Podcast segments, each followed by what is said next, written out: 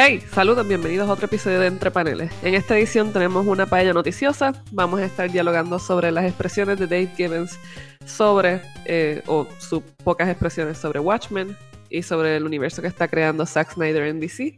Hablaremos un poquito sobre Rebirth y sobre el episodio de Captain America y su Hail Hydra Meltdown. Así que nada, bienvenido. Bienvenido. Hola, saludos. Hola Ricky. Gabo. Saludos, saludos. ¿Cómo está todo? Todo perfecto. Eh, aquí hoy estamos temprano, eso es correcto. Así que, bueno, vamos a dar inicio a este episodio de Entre Paneles con algo que ha dejado mucha gente un poquito disturbed y ha sido que aparentemente Captain America al final de su libro de Steve Rogers, si no me equivoco es que se llama, Sí. dice las palabras mágicas y no, no es abracadabra, sino es Hail Hydra. Please. Así Ricky, Ujú. tú que eres el Captain America Kid, ¿cómo tú ves esto en cuanto a continuidad? de- ¿Es un cambio paradigmático grande? ¿Crees que es solamente un fluff piece? No, no creo que sea un fluff piece. Yo lo que creo que es quizá un, una, una decisión de como que hacer algo distinto con el personaje y darle quizás una dimensión distinta a lo que está haciendo Marvel con los personajes, estos este core que ellos tienen.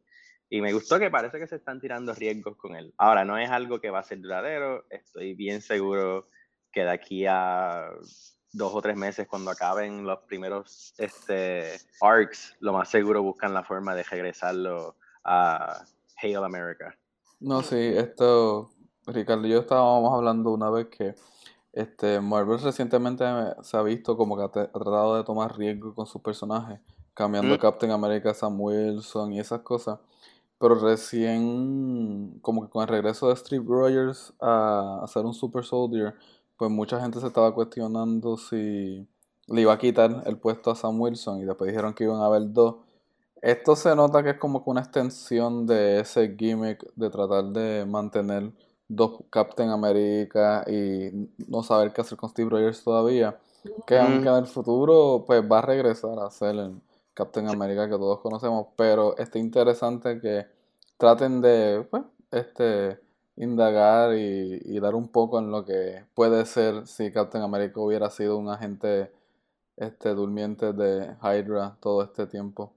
Sí, y, ajá.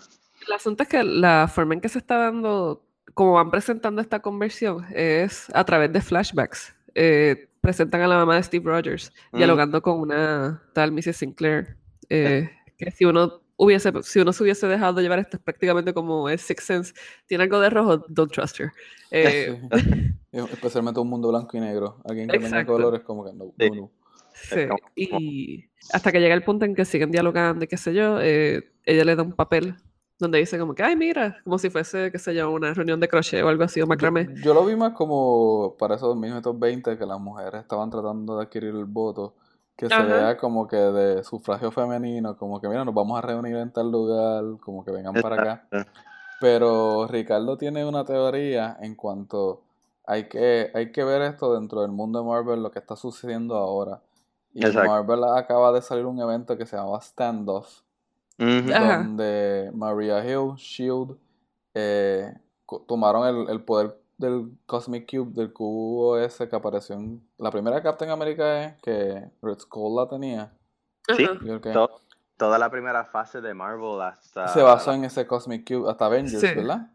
Sí. Sí, Y, y entonces, ahora mismo, eh, a mí me sorprendió porque cuando sale esta noticia de que Captain America siempre ha sido un agente de Hydra y que esto va a romper con todas las nociones que nosotros tenemos del personaje, me da, o sea, es como que, mira, se nota que mucha gente lo que hace es leer el último cómic más que para ver qué es lo que está pasando. O ni los cómics se pasan, se pasan de película en película y no están al tanto de los cómics y después cuando viene una noticia así, pues Exacto. les rompe y es una noticia este explotada porque esto salió en CNN, esto salió en los medios.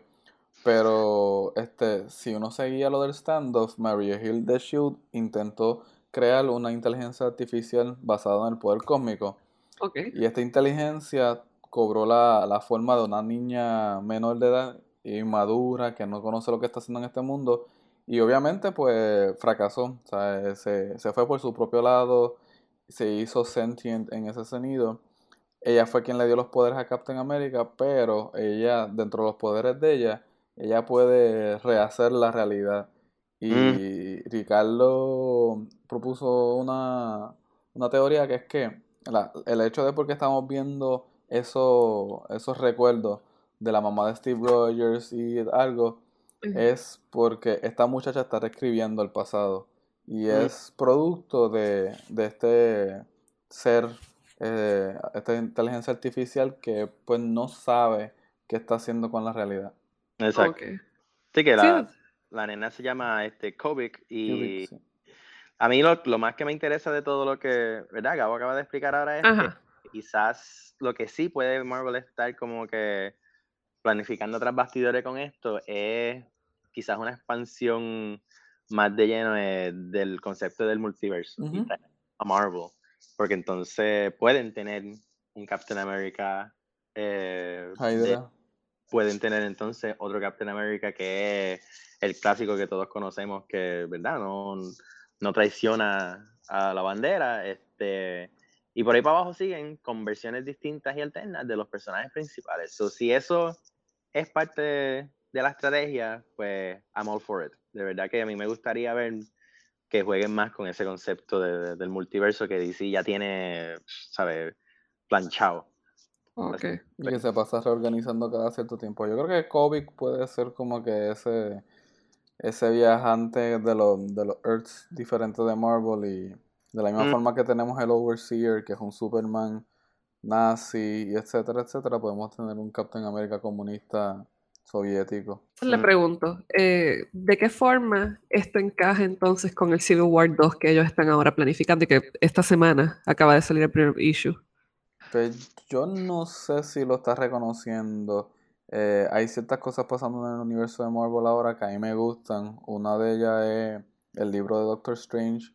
Eh, hay una batalla por, por el mundo de la magia y ahora mismo están perdiendo, se está, la magia se está erradicando del planeta Tierra, pero en el pasado Civil War, que era el 1, eh, aparece Doctor Strange con poderes mágicos.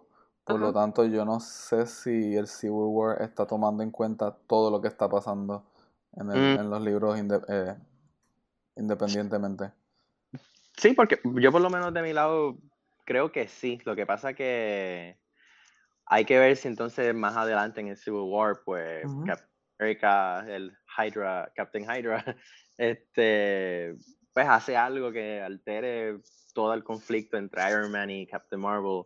Y si entonces eso se convierte en otro evento que está centrado en Captain America, que eso es lo que por lo menos yo veo desde, desde ahora, el, que la decisión de llegar al Hill Hydra con Captain America es que eventualmente Captain America va a tener su propio gran evento. Este, quién sabe si Civil War es el vehículo, ¿verdad? Hacia, hacia, ese, hacia esa historia. Pero, vamos a ver.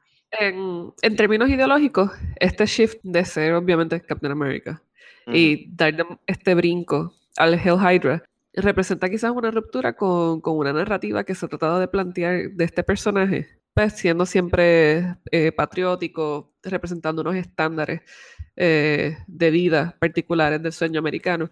¿De qué manera tú crees que esto puede influir en, cómo se va construyendo ese imaginario de, del CAP, si no fuese la teoría de, un multiverse?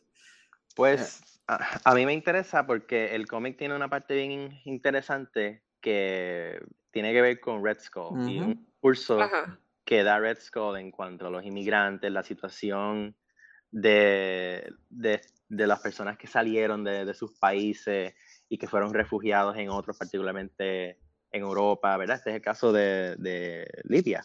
Ajá.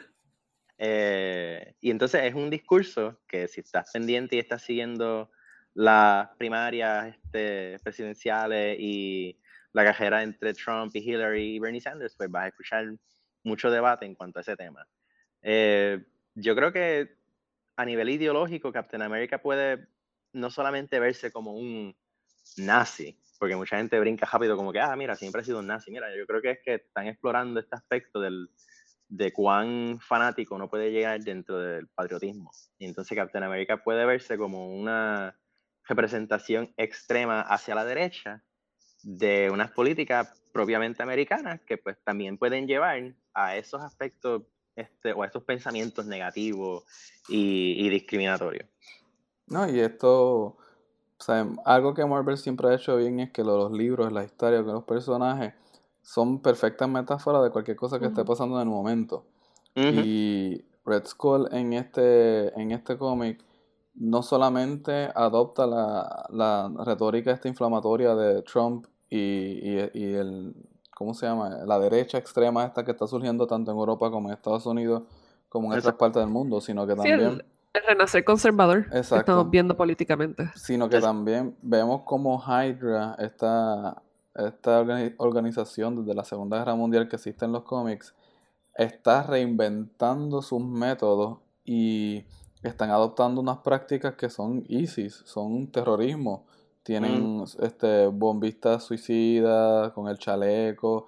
Eh, buscan esto, esta, juventud que se siente perdida en este mundo donde se les prometió un mundo de, grande y no tienen nada, no, ven que sus esfuerzos este, tienen recompensa, por lo tanto buscan eh, soltar sus frustraciones en otros medios y de hecho, el muchacho que hace eso en, este cómic de Captain America, que hay un muchacho joven que se conocía el pasado y, se convirtió en un bombista suicida.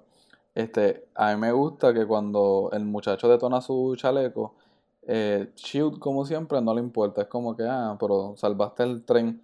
Pero a Captain America le interesa. Pero perdimos una vida, perdimos una persona que estaba este, descarrilada y no pudimos ayudarlo que en ese sentido él se convierte como que en ese, en ese sentir todavía de querer ayudar a las personas o mostrarle que pues los tiempos cambian, pero los propósitos se tienen que adaptar.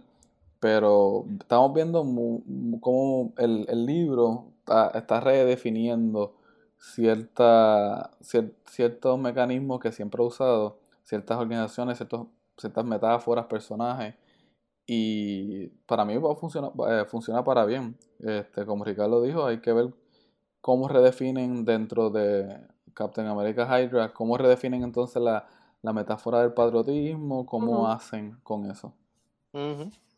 Muy bien, esto puede ser entonces un quizás un nuevo, una nueva mirada que se le esté dando y que las teorías apuntan bien, pues va a ser algo bien interesante a la hora de, de elaborar estas metáforas. Otro libro que que salió recientemente ha sido Rebirth. Y como siempre pasa cuando ocurren estos reboots que no son reboots, mucha gente termina contenta y otros terminan odiando a la humanidad. en este caso, Rebirth número uno, DC Universe Rebirth, si no me equivoco, el nombre oficial, ha presentado una historia bien interesante sobre quizás una convergencia del universo gráfico, no tanto de de las historias de los superhéroes de DC Comics como tal, de, lo que conocemos como Batman, Superman, y que están todos eh, enclaustrados en, este, en esta cajita, sino que de momento al final nos presentan Watchmen, obras que siempre se pensaron como totalmente independientes unas de otras. Este, pues, no sé, eh, yo, no, vi mucha gente tan este, infeliz con este Rebirth. Rebirth este, no sé quién dijo en Marvel que se siente como que el libro más DC de hace mucho tiempo, y es verdad. Este, No solamente con eso, sino que volví. una queja que yo siempre me crié como, como muchacho aprendiendo de cómics es que para mucha gente, una generación de, de Flash no fue Barry Allen, fue Wally West. Exacto. Entonces tienes este personaje de Wally West que ya no está en el universo DC porque en uno de los crisis iniciales se, se lo sacaron y lo dejaron dejar lo decidieron dejar fuera del universo DC, pues parece que DC finalmente escuchó como que las quejas de mucha gente y lo trajeron.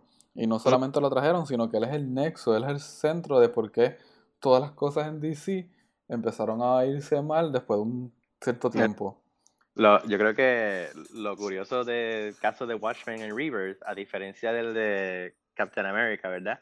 Es que el de Captain America es bien fácil, como que, ¿verdad? Regresar al status quo en el que Captain America, pues, sigue siendo la representación divina de los Estados Unidos.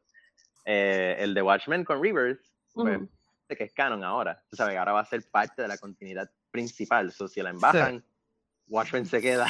se, se comprometen mucho más, pero, pero el libro entero, este, y esto también se lo debo a Ricardo, este, el libro entero se siente como que una carta que dice disculpa por todos los errores que hemos hecho, este, culpa a, a los higher ups, culpa a los mandamalas que toman las decisiones aquí, porque hay una parte que el mismo Wally West dice, ah, que se nos se nos quitaron años, se tomaron unas decisiones y quién fue responsable de eso, no sé, unos seres divinos allá arriba. Y básicamente está diciendo Didi o o Jim, Lee. y es como que el libro es consciente de que es un cómic, de que la mitología de ellos es una mitología. Y lo reconoce. O sea, no, no está bochornado. Pero este. Este, el, como el libro standalone está interesante. Vamos a ver mm. qué, qué pasa, cómo desarrollan eso. El único error, y no es un error, es que preocupa, es que pues añadieron el universo de Watchmen ahí. Sí, eso precisamente es lo que a muchas personas los tiene un poquito shaky. Eh, eh, como bien dices, el odio no ha sido ultra generalizado, pero sí puede haber algún tipo de molestia con la forma en que se hace porque siempre se pensaron como obras totalmente distintas, eh, separadas unas de otras. En este sentido, quizás el hecho de que traigan, pues, están, están regresando a Wally West, quieren crear una, una, mejor convergencia, quieren retomar unas historias que dejaron un lado. Wally West estuvo como cuánto, 20, 30 años por ahí fuera. Creo que fueron eh, fuera, fuera del universo de DC. En el pasado programa de Entre Paneles, que fue sobre el programa de Flash, se habló un poquito sobre Wally West y esta nostalgia que muchos fans tenían.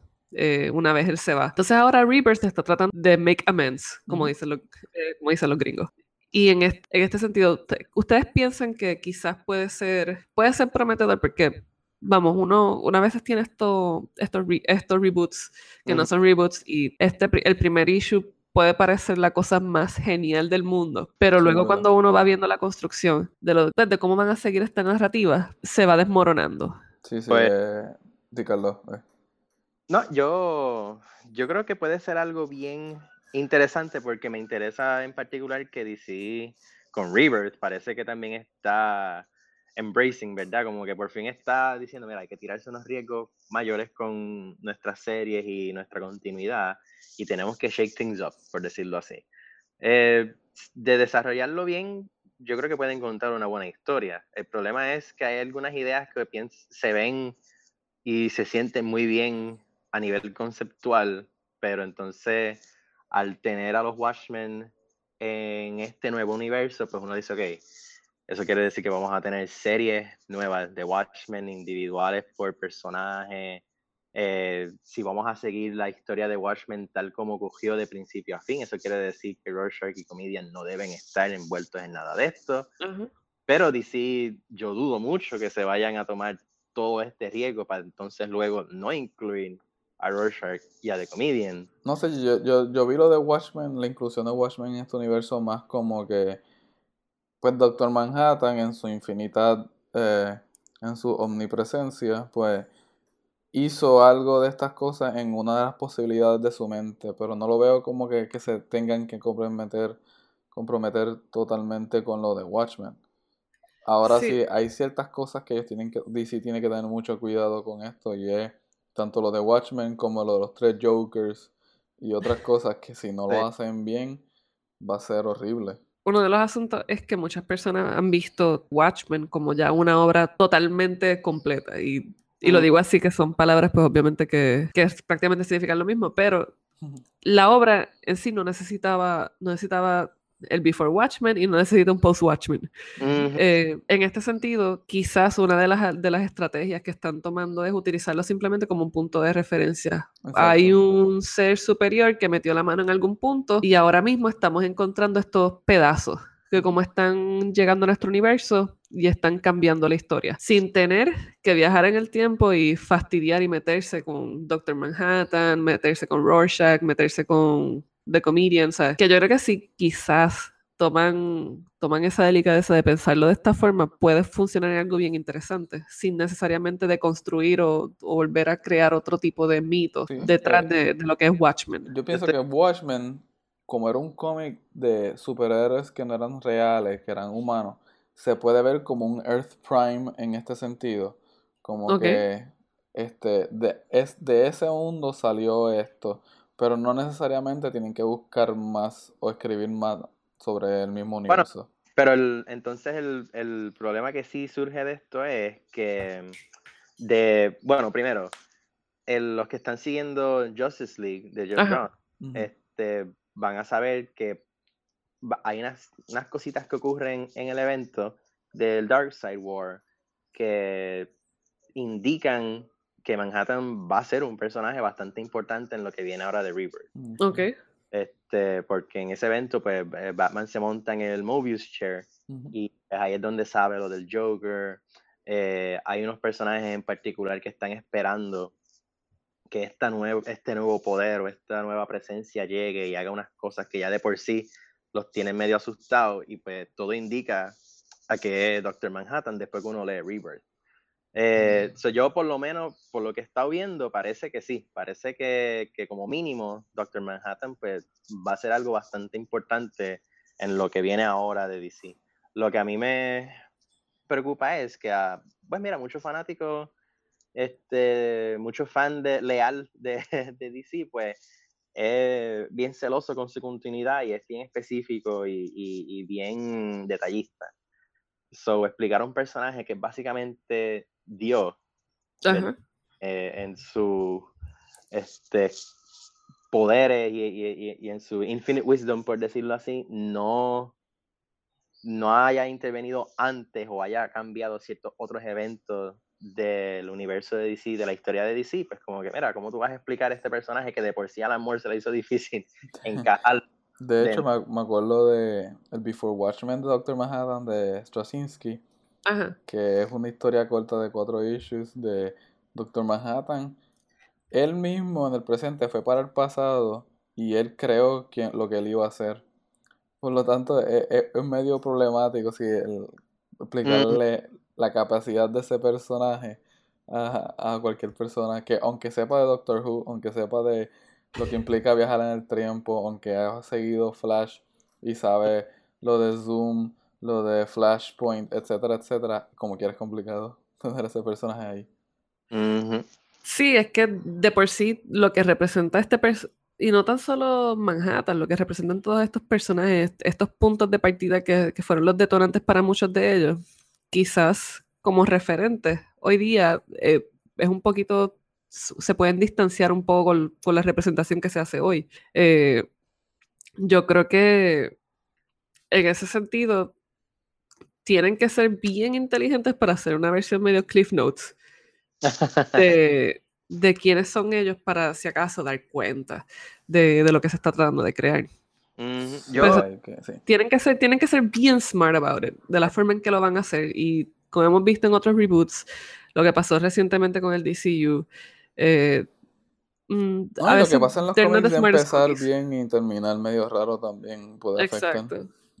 Pero, ¿sabes? Yo, yo diría que una de las opciones que tiene DC con lo de Watchmen es, y esto es como que escupirle la cara a par de personas, pero a la hora de la verdad también uno tiene que tomarse riesgos para generaciones nuevas de lectores. Este, yo diría que entonces haga una serie, eh, como tú dices, de Cliff Notes de Watchmen, donde la cosa cambie, donde Manhattan diga, mira, esta historia de Watchmen que está es- este, esta trayectoria, ¿verdad? Temporal sobre las cosas que pasaron en el Watchmen que no todos conocemos, pues mira, Doctor Manhattan las cambió. Estaba triste, estaba deprimido y dijo, mira, yo no quiero que tanta gente muera.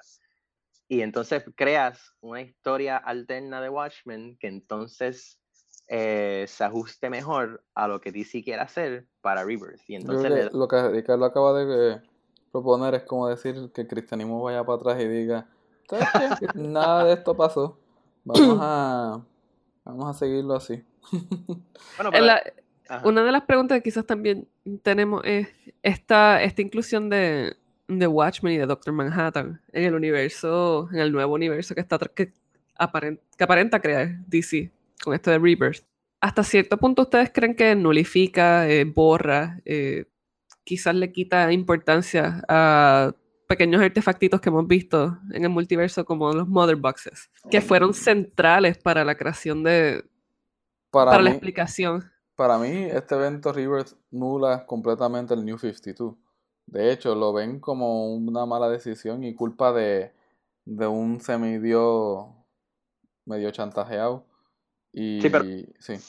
Pero lo que Vero dice, los, los Mother Boxes son desde antes. Ajá. Lo que, El- lo que pasa es eso, que yo creo que Doctor Manhattan es tan y tan y tan y tan poderoso que si tú no lo escribes bien, lo que vas a hacer es que cada vez que alguien lea uno de los cómics donde se desarrolla más el personaje, van a decir, ok, pero si entonces Manhattan pudo hacer esto, ¿por qué no hizo esto antes? ¿Y por Bueno, no?". pero ahí te pueden Ajá. citar el panel de, de Watchmen cuando Comedian mata a la muchacha vietnamita y dice por qué no detuviste la bala y es porque él no, no quiere. Ahí, Mm. pues ahí también el aspecto este de Manhattan es un dios, pero es también caprichoso y, y no. No, y esto, esto sería lo otro. O sea, si ya en el universo existen los Mother Boxes, habría una posibilidad de que tratando de explicar quiénes son estos seres, cómo Doctor Manhattan tiene tanta injerencia eh, en el universo, ¿será posible que vengan con la explicación de que en vez de haber estado experimentando con energía atómica cuando eh, Doc tuvo el accidente, estuviesen experimentando con energía de un Mother Box? Mm. yo, yo espero que, que no. yo, yo, yo quiero que, que lo de Watchmen se mantenga lo más este, original y fresco posible. Sí, no, pero que se mantenga, que, que, la, que esta comunicación o esta correspondencia entre el universo principal de DC con el de Watchmen sea bastante sutil, como Vero dijo ahorita.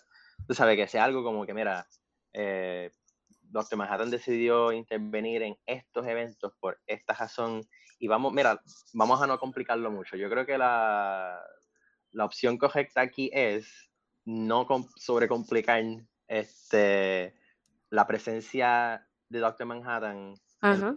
de mantenerlo bastante simple, con un panel donde diga, mira, ¿sabes qué? Quiero intervenir, estoy viendo que ustedes están haciendo las cosas de una forma bien jodida, y yo creo que yo las puedo organizar un poquito mejor. Mira, ya con eso, no tienes que darle mucha más explicación al asunto. Y entonces mueves la historia hacia adelante, no te quedas como que, ok, pero yo no intervení en Flashpoint por esto, y Zero Hour pasó por aquella. En Y- Crisis, por ejemplo. Exacto. El Antimonitor tú te pones a explicar tanto a Doctor Manhattan, entonces la- sí se va a empezar a cuestionar, porque entonces, cuando lo del Anti-Monitor pasó, tú no estabas.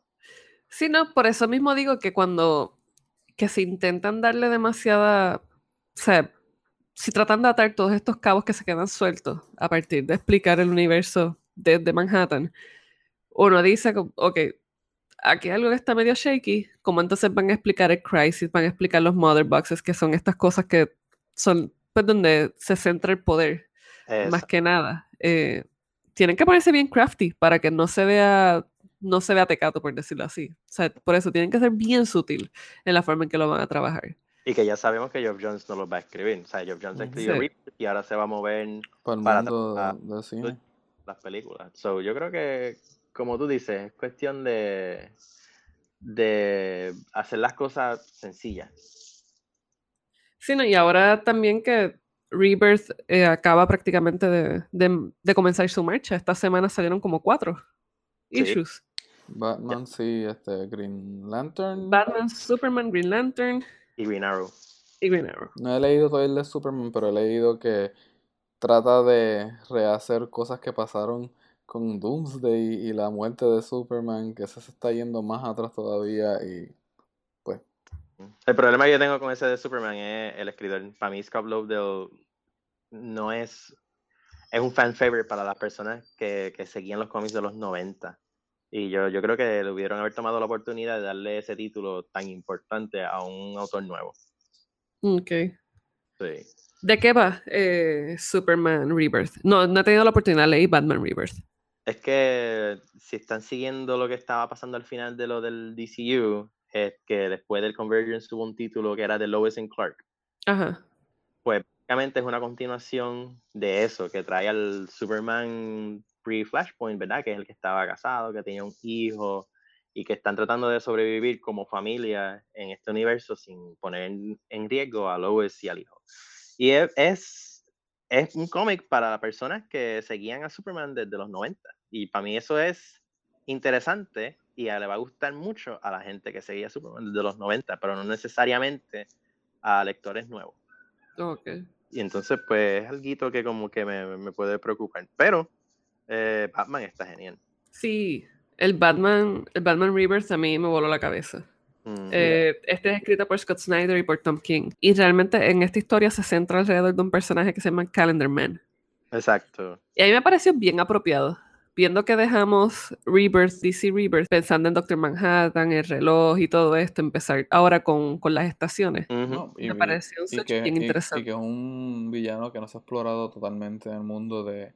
Sea, ha estado y ha aparecido antes. De hecho, aparece en uno de los videojuegos de Arkham City, creo que pero se, se puede hacer mucho con él y Tom King, pues como Ricardo dijo ahorita que no le gustó el de Superman porque no está tomando riesgo con escritores, pues Tom King, aunque tiene buen calibre, es una figura relativamente nueva en la escena y ahí hay una, un buen riesgo.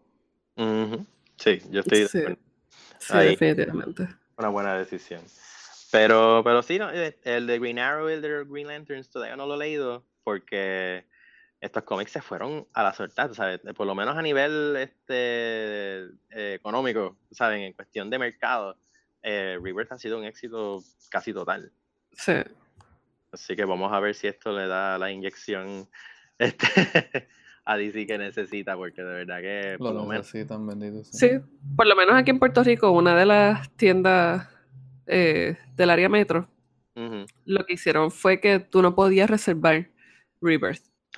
Tenías que ir allí, comprarla, porque no se estaban reservando. Esas fueron una de, supuestamente de las como obligando a la gente a salir de, de, como que regresar a este, esta, esta escena de cómic de las tiendas y eso. Sí. Las copias que trajeron, pues podríamos decir que fueron contadas, tampoco, tampoco fueron, se tiraron, o sea, para atrás comprando un montón de órdenes. O sea, fue una, una tirada corta, hubo mucha, mucha especulación sobre el éxito. Eh, la gente estaba bien aguantada, no sabían ni qué esperar, y más cuando no era solamente este Rebirth en una semana, sino que luego venían cuatro libros más bajo el mismo sello. Y eso pues, cuando salió la noticia de que iban a ser tantos eh, semanales, la gente de verdad estaba bien asustada porque decía, mira, ¿cómo yo puedo, o sea, es imposible que yo gaste 20 dólares más para poder seguir estas historias, de qué forma se va a trabajar, Los mismos, las mismas tiendas de cómics estaban un poquito preocupadas. Pero en ese Por sentido, eso DC fue inteligente que soltaran el, el cómic de Rebirth primero para que la gente sienta que o se dé cuenta que es un buen que es un buen como que una buena historia y pues ahí la gente va a ver que es una buena inversión y, y seguirán comprando adelante. Eso sí ellos tuvieron que apostar para que el primer cómic de Rebirth fuera bueno. No había forma de asegurar eso pero le salió. al punto al punto que Jeff Jones dijo que si no, que fue la cosa más lame que pudo hacer, pero que si a alguien no le gustaba ese libro, que se le enviara por correo, que él le enviaba un cheque por 3 dólares.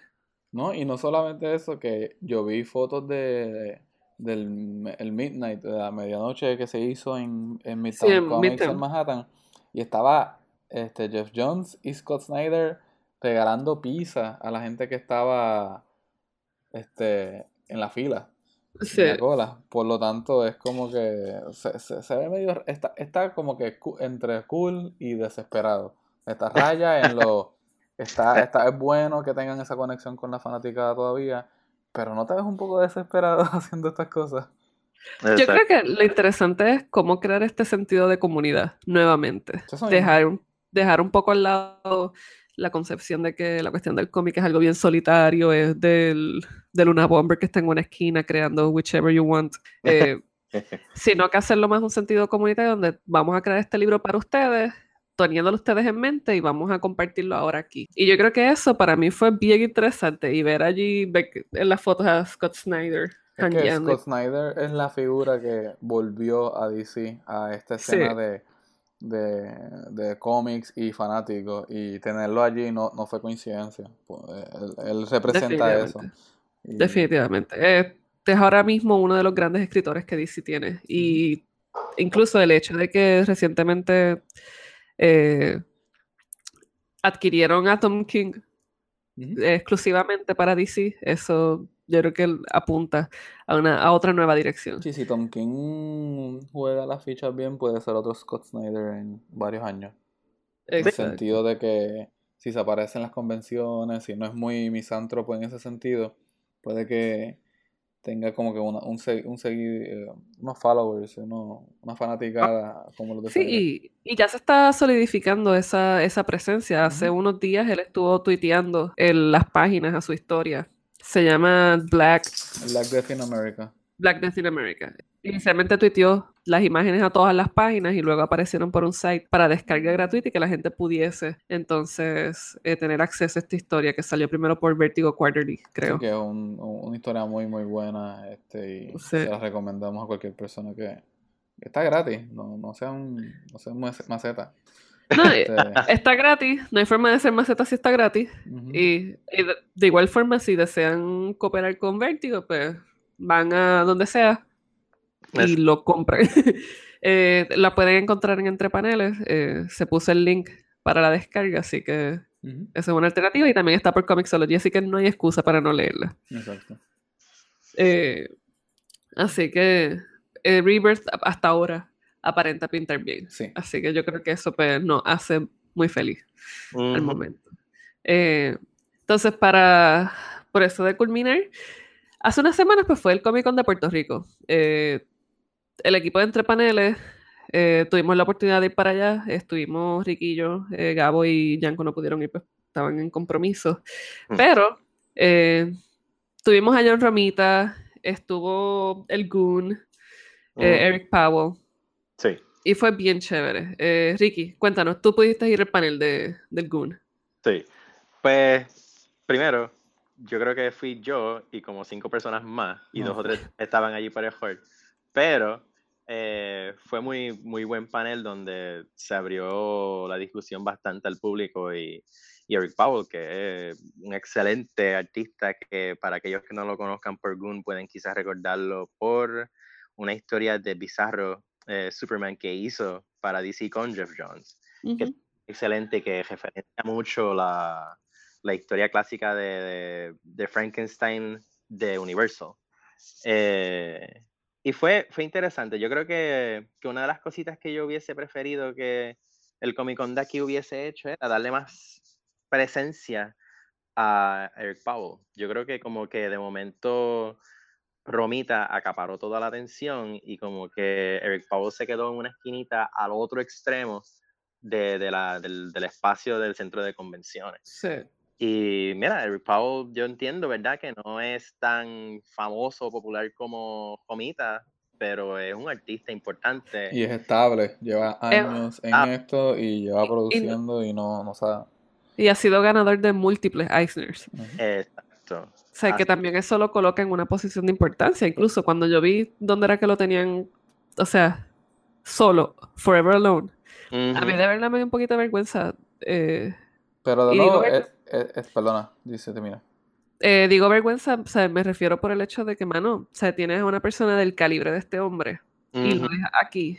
Eh, también, también eso demuestra la mentalidad que hay detrás de la creación de este Comic Con. Exacto. Eh, el PRCC realmente se ha convertido en un cosplay con, más que nada. siempre ha sido, no es que se ha convertido, es que Puerto Rico Comic Con es un, un genre o entertainment con y se enfoca más en cosplay y en traer artistas cosplayers o, artistas de series, pero de cómic tiene realmente muy, muy, muy, poco. Pero, y eso pasa, pero me refiero, Me refiero también en este switch que ha dado, porque hace unos años cuando vino Snyder, la atención hacia Snyder pues fue distinta. Eh, Snyder tenía su, su, mesa en el área de autógrafos con todas las demás personas que trajeron. Eh, o sea que era, era, una, era otro tipo de atención. Entonces el hecho de que en esta ocasión tienes, tienes un artista, un escritor del calibre de él, lo dejas en una esquina. Yo creo que también da mucho que desear, o sea, cómo tú puedes, cómo tú puedes colocar en una mesa de autógrafos a una persona que hace cosplay, pero deja fuera a un, a un ganador de Eisners. O sea, esa, es la cosa. Como organizador de PRCC, que me imagino que no todos están al tanto de lo que está pasando en el mundo del cómic, te dicen, tenemos este escritor Scott Snyder, trabaja para DC, escribe Batman. Ah, pues él merece la mesa al frente de todo el mundo porque trabaja Batman y es de DC. Bueno, tenemos este otro escritor que hace un libro independiente que se llama The Goon. ¿Quién lo conoce? el, año, el año pasado también hubo, hubo este, vimos un cambio en la organización. En vez de haber estado los, los invitados especiales en, en, los podios, por llamarlo así, se cambió a la, a, la estructura de, de, los pasillos. Pero volví, volvemos, o sea, tienes artistas que te hacen Batman Beyond, que fue una de las series que también rescató a DC en algún punto, eh, y lo tienes en una esquina sin darle atención, o sea, atención suficiente. Entonces vas dirigiendo todos tus esfuerzos a, otra, a otro tipo de mercado. No, y no solamente eso, que yo por lo menos sentí que para John Romita ser el Superstar Comics Guest, este... Estaba Forever Alone también. También estaba en una esquinita, la única diferencia que tenía era que, o sea, lo, único que lo separaba de, de Eric Powell era que estaba más cerca al área de autógrafos de celebridades, ¿verdad? Entre comillas. Y muchos de ellos eran voice actors y cosplayers, que nosotros no estamos diciendo que esto es malo o que estamos hating. Un luchador y un Power Ranger, como siempre. Exacto. Pero que no es cómic, no, es cómic. No, sí, sí. y nosotros esperamos que por lo menos se le dé el mismo, o se le enseñe, ¿verdad? El, ese mismo nivel de consideración a estos artistas y a estos escritores y a estas figuras de la industria, porque en esencia es una convención de cómics. Pero es lo que le estaba diciendo a Cabo en un momento y, lo hemos hablado también este, aquí entre nosotros, que es como que una, una, convención más de entretenimiento en general que de cómics, ¿verdad? De forma específica. Para eso una convención como David's Comic Plan es quizás más enfocada en cómics. Sí. Este, quizás las cositas que hacen en el Comic Con de Aguada también son más enfocadas en cómics. Y pues yo, yo y, y, con todo eso es bien poquito, porque aquí la tradición de cómic, Ricardo y yo hemos señalado que tanto los vendedores, las personas que van a vender cómics en estas convenciones, no entienden del todo cómo es el, baile de cuando tú vas a una convención a vender cómics. Tú no vas allí a hacerte dinero, tú vas allí a soltar mercancía. Ricardo y yo también estuvimos, estuvimos este pasado fin de semana en el MegaCon en Orlando y nosotros conseguimos novelas gráficas a 1, 5 dólares, nosotros conseguimos, yo que me, descubrí que mi llamado es coleccionar libros del Silver Age de Marvel porque los estudié en un momento, eh, yo los he visto en eBay a 30, 40, allí yo los conseguí más baratos, 10, 15, 20, y las personas estaban dispuestas a bajarte los precios por un libro que ellos saben que tiene cierto valor.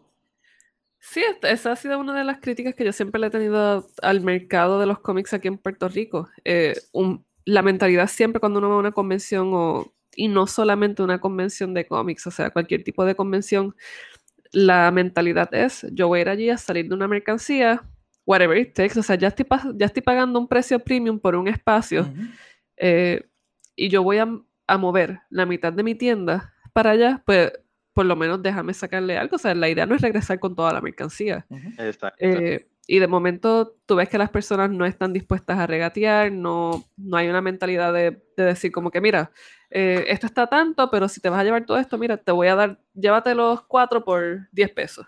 Exacto. Y eso se debe a la falta de eh, competencia, porque si tú vas a un Comic Con de aquí, hay como dos mesas en total dedicadas a vender cómics. Entonces las mesas saben que entre mí o el otro tienes que escoger. Yo los mm. tengo en 30 dólares, aquel los tiene en 25. En algún momento te lo tienes que llevar. Yo recuerdo hace unos años que Vero y yo estábamos viendo unos cómics y vimos Kingdom Come de DC en 40 dólares el trade paperback. Después mm. nos movimos a otra mesa y nos los dejaron como en 3, 4 dólares. Y, y había varios. Y, ustedes, se acuerdan, en esa, alrededor de esa mesa tenían a Kingdom Come y me estaban tratando de vender un Watchmen número uno, lleno de polillas por 70 dólares. Sí, y Watchmen es un libro que no adquiere valor porque se, ha movido todavía, se, imprime.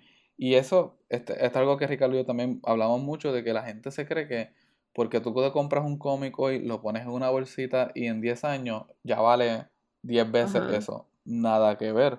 Los cómics no adquieren valor. Desde hace un tiempo acá los cómics no adquieren valor porque se imprimen en altos números. La razón de por qué los Golden y los Silver Age son bien caros es porque se imprimieron bien poco o que como no había una cultura de coleccionista, la gente los botaba y los dejaba echaba a perder. Por lo tanto, los que se encuentran en buenas condiciones valen mucho. Pero, y no solo eso, no solo eso, o sea, cuando uno piensa también en las figuras de acción, una de, de las cosas que aumentaba el valor de estas figuras era, por ejemplo, que si en los 40 o en los 30 o en los 50 te hacían, qué sé yo, un Batman en metal o qué sé yo, supongamos, whichever Flash Gordon en metal, la importancia de esa figura no era solamente el personaje, era lo que comprendía, era la creación de, este, de esta figura en una época donde el metal se necesita para crear armas, para crear bombas, para toda una economía de guerra. Pero para eso tiene que haber una demanda y un mito detrás de la figura que lo pida. Porque y, si lo sacar todo este dinero, o sea, sacar todo este dinero para tú crear estas figuras, o sea, desviarlo de, de, de algo de valor nacional para esto. Y que al día de hoy todavía queda una figura, o sea, esto lo hace one of a kind. Eso es lo que le adquiere el valor, es, su posicionamiento en un momento histórico particular. Porque ahí no solamente los coleccionistas estarían detrás de esa figura, estarían los coleccionistas, pero también los historiadores y la gente que sabe de, la época y, y, la, y la gente con valor nacional, los museos. Pero si, hoy vamos a suponer, esto lo hace mucho todavía. Una figura de Batman, Arkham City, o el último Arkham que saquen, solamente hay 5 en el mundo. Ah, yo la compro en 500 dólares. Yo la tengo en mi casa, eso no vale ni 100 dólares. Porque no hay demanda para eso. Al menos que algo ocurra, que esa figura se descubra que este, tiene un diamante o algo adentro, o que algo pasó durante la producción, si hay demanda en el público, ahí es que adquiere valor. Pero, Exacto. pero si tú compraste una de cinco y la tienes en tu casa, eso no tiene valor, eso no adquiere valor. Sí. Ricky, eh, adelante.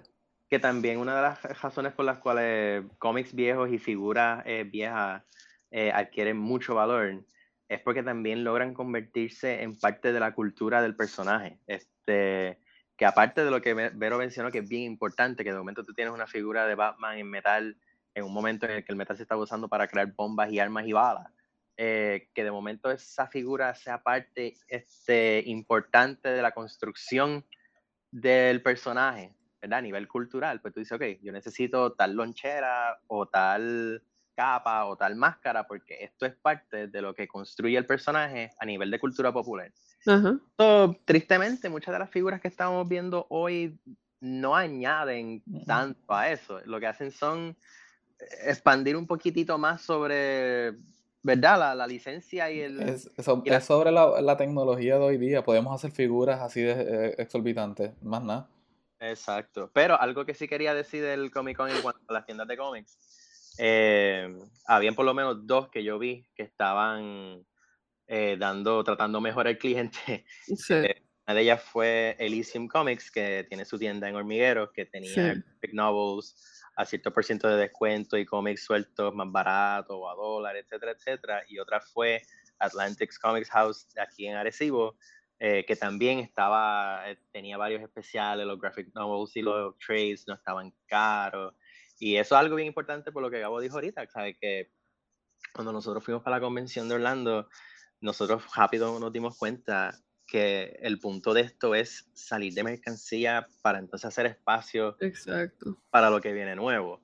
Entonces no te puedes dar el lujo de venderme un trade de Constantine viejo a 40 pesos porque es el first printing de la Ay, yo me acuerdo de ese.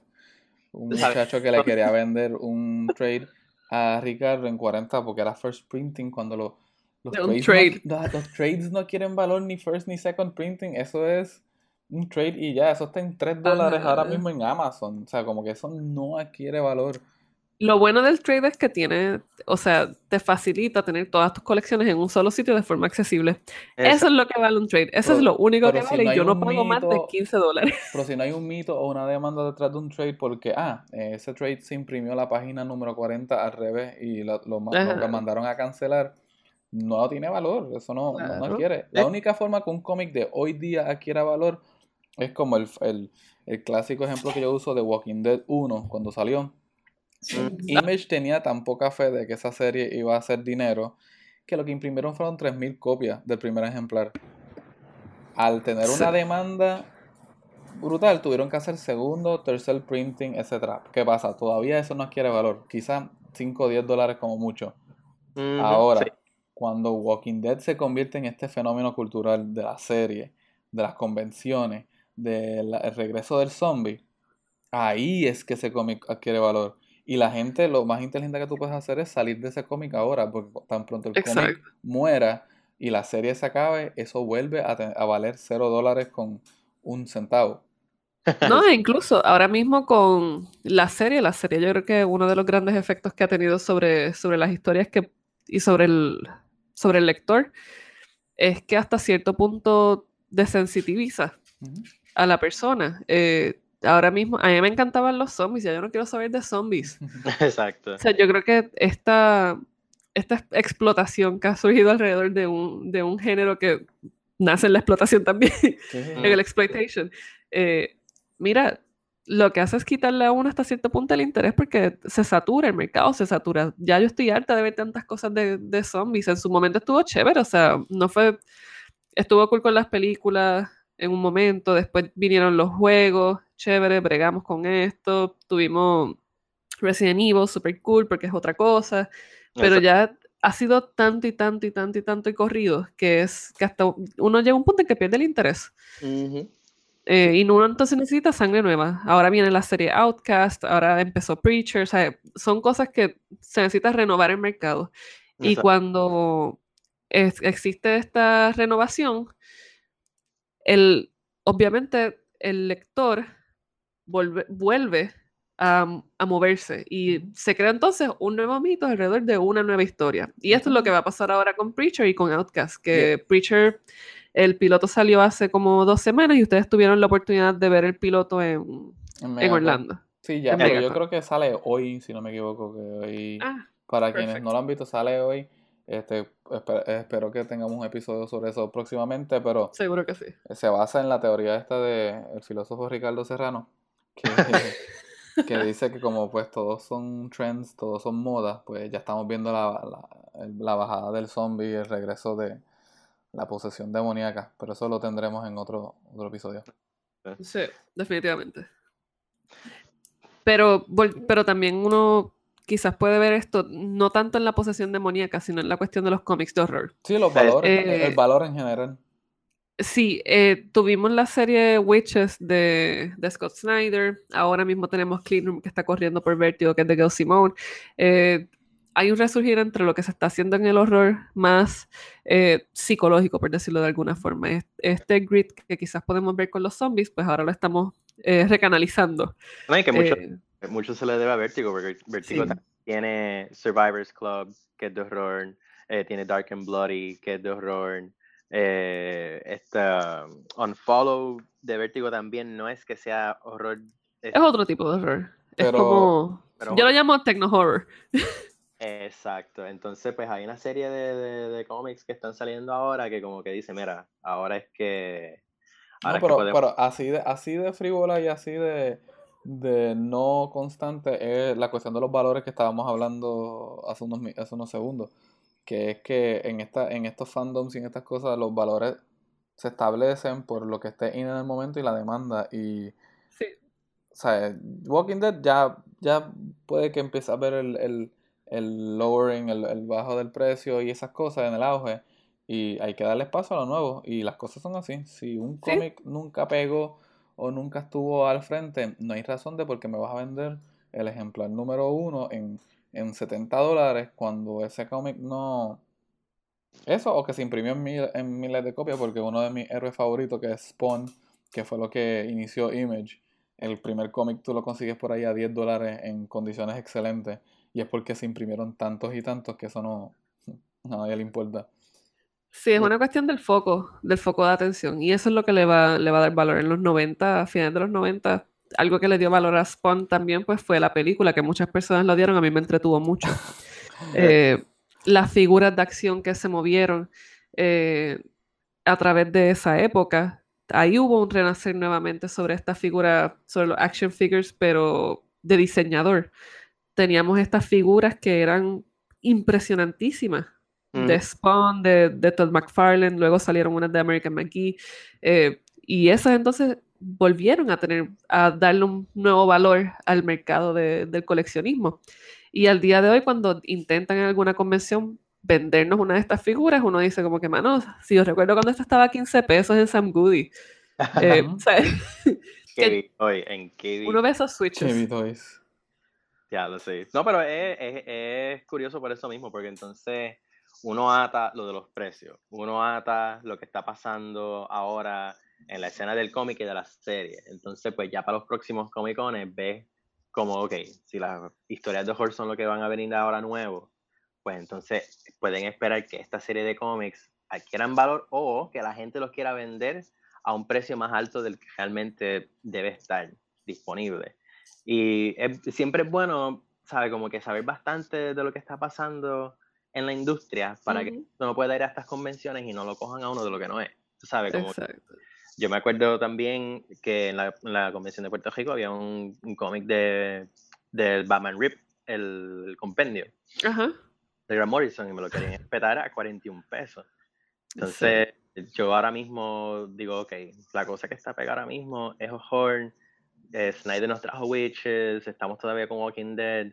Mira, esto realmente tú no lo debes estar vendiendo a 40, sácalo en 20 si es que quieres hacer todavía ganancia exagerada. Pero mira, Batman ahora mismo, es, sí, Batman siempre va a seguir siendo interesante e importante. Pero tú puedes quizás justificarme un cómic a 40 pesos si es de horror, que es lo que está pegado. Exacto, ¿no? Y que ya, cuando, o sea, es una cuestión de trends. hay, hay una moda, hay una, se están siguiendo unas tendencias del mercado. Si ahora mismo lo que está arriba eh, son los zombies, son las posesiones, son qué sé yo, el anime, el chibi, whatever. Tú no me vas a vender un cómic de superhéroes en 40 pesos cuando claramente hay algún tipo de demanda más clara por otras cosas. Entonces yo creo que esa mentalidad aquí todavía no ha llegado. Por alguna razón siempre estamos late to the party.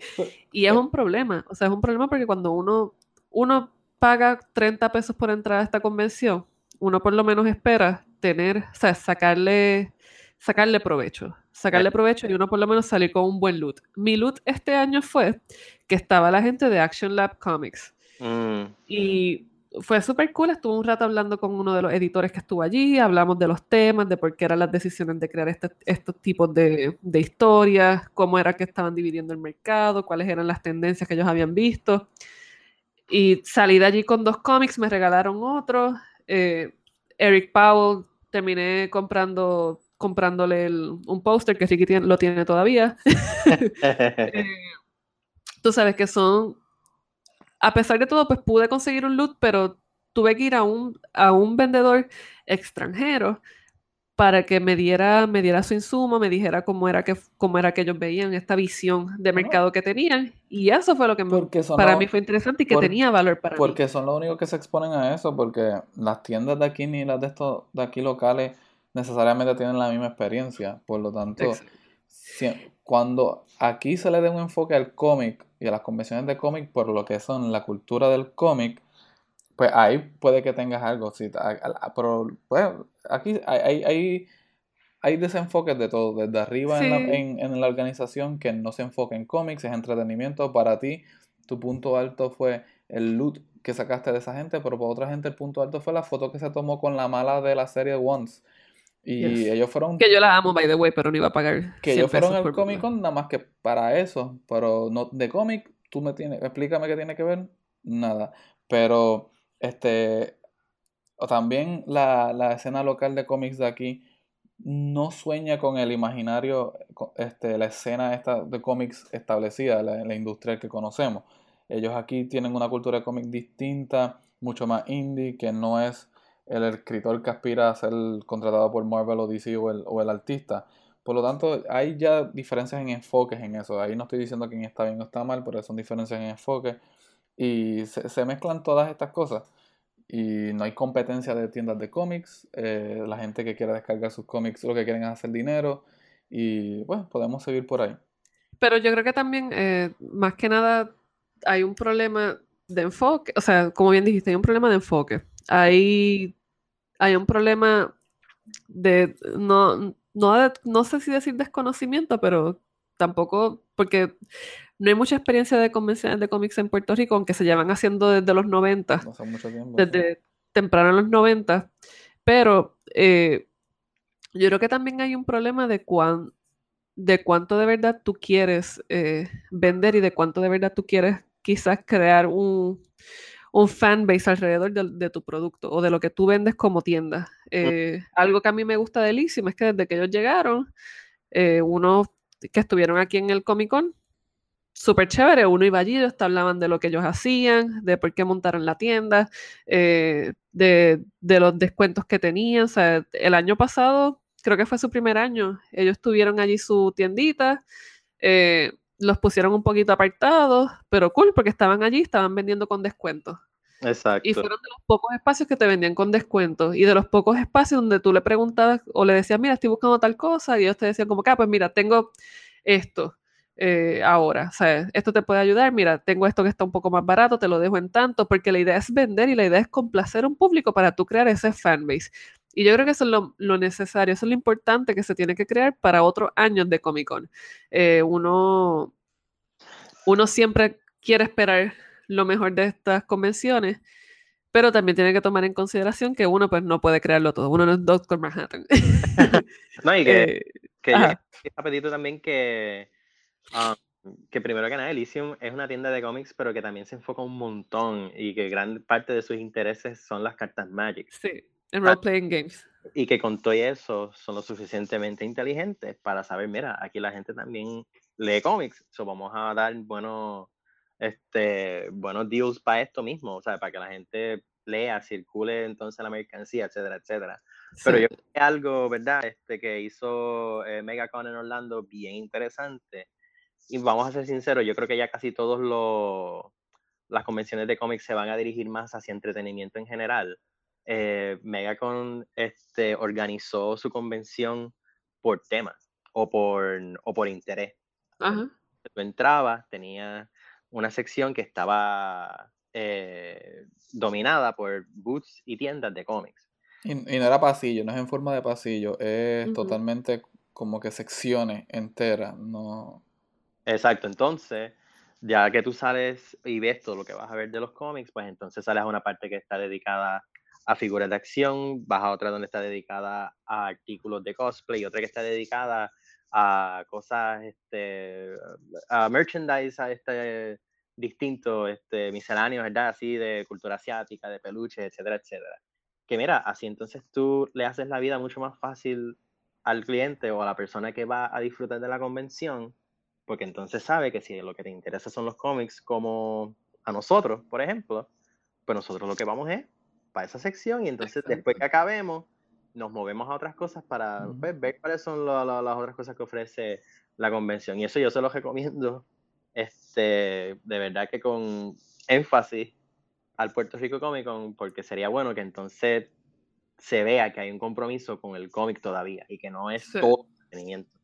Sí, no, definitivamente. Yo creo que eso es algo que, que los creadores tienen que tomar en consideración a la hora de, de montar el siguiente. Ya el mismo día, el mismo domingo, ellos estaban repartiendo las solicitudes para que solicitaran entonces sus espacios para el siguiente año. En mi experiencia, este año estuvo mucho más vacío. Así que tenemos que ver si de verdad esto es algo factible, si la, está habiendo quizás un apagón un poquito. Eh, y de verdad tienen que reenfocarse a lo que le da el nombre a la convención. O sea, si es un Comic Con, bring me the fucking comics.